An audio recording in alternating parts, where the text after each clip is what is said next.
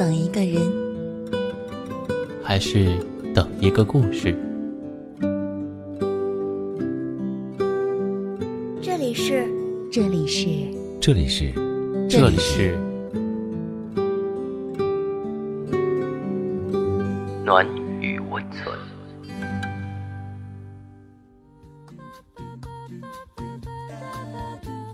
喜欢我的声音吗？可以关注我的微信公众号“深夜众生相”，分享到朋友圈，让更多的人听到我的声音。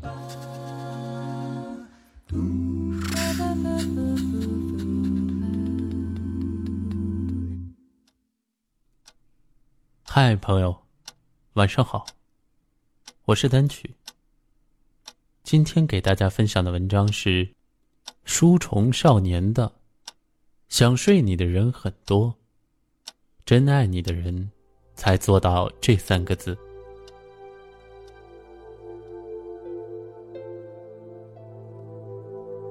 昨天，单位的一位女同事问我，周星驰的电影最喜欢哪一部？我没有犹豫，说是《喜剧之王》。她一脸惊愕的看着我，可能她以为我会回答《大话西游》。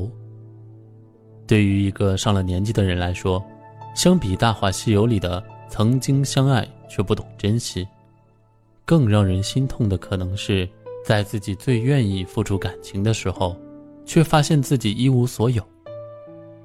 一句“我养你”，活生生更在两人中间。依旧相爱，再难相近。《喜剧之王》里面，周星驰饰演的尹天仇。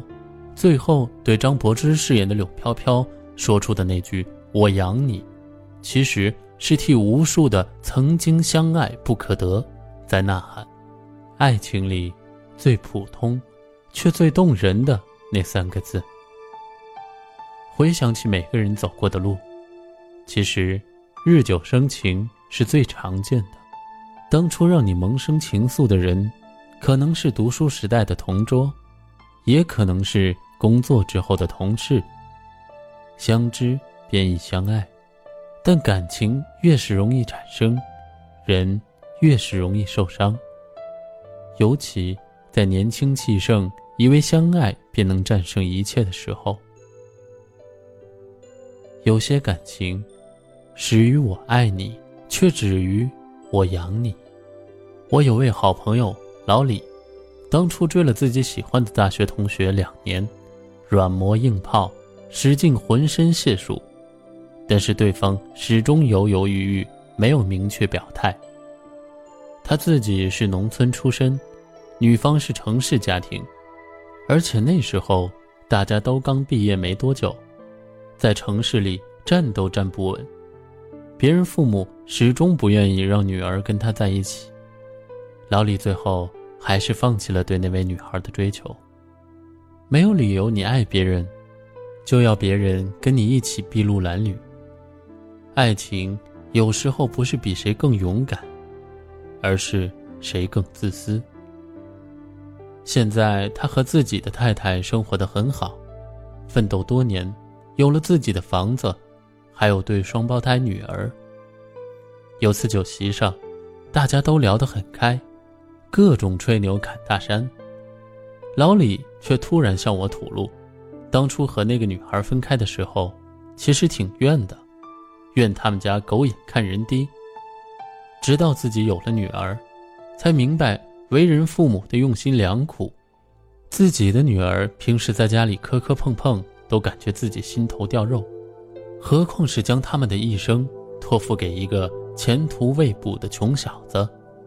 离开自己的怀抱，总感觉他们会冷。而很多婚姻，说是我爱你，其实一直奔波在我养你。网络上很流行一句话：男人负责赚钱养家，女人负责貌美如花。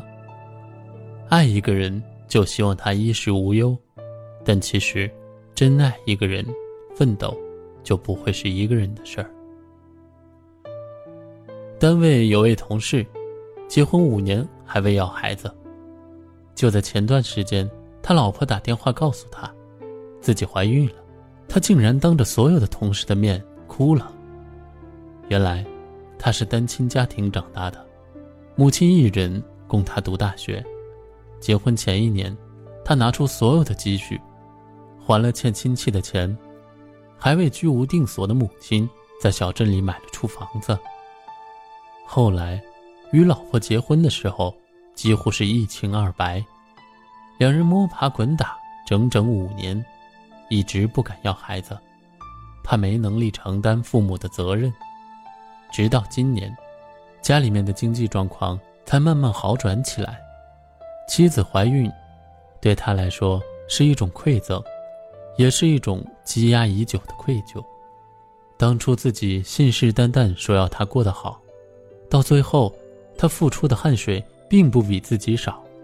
他甚至一度以为我养你，或许就此成了夕阳下最落寞的允诺。庆幸，苦终于还是会熬过去。最感人的，最平凡。我养你三个字，更多的是一份承担。当你分身乏术、孤军难挨的时候，我愿意站出来为你分担。几年前，我偶然认识了一位网络作家，文笔斐然，很受读者喜爱。在互相了解之后，我才知道，他的主业竟是一位家庭主夫。当时他的妻子。与自己同在外企工作，两人的孩子出生后，妻子不忍就此放弃事业，而同处在事业上升期的他，毅然选择了离职，照看孩子，洗衣做饭。我问他这么做甘心吗？他说：“家庭主妇也是养家啊，有什么不甘心？婚姻里没有绝对的谁应该养谁，因为爱情。”是从来不分强与弱。两个人在一起，最打动人心的，并不是我爱你，而是我养你。因为当一个人说出我爱你的时候，他更多的是以站在高处欣赏风景的姿态与你并排而立；而一个人说出我养你的时候，露出的却是在低谷中为你披荆斩棘的背影。我养你，就是我愿意倾尽我所有，在前路为你扛下所有的苦，只想你从容而来，欣赏到最美的风景。就在那个夜里，我就爱上你，是那么难以忘记。虽然没有结果，我也会。这么做，因为你早已爱上我。好，到了这里，我们本期的节目也接近了尾声。喜欢我们节目的听众，可以点击节目下方的订阅，关注我们的微信公众号“深夜众生相”，转发到朋友圈，让更多的人认识我们。同时，我们欢迎大家诉说自己的故事，用我们的声音来记录下你的人生。晚安，我们明晚再见。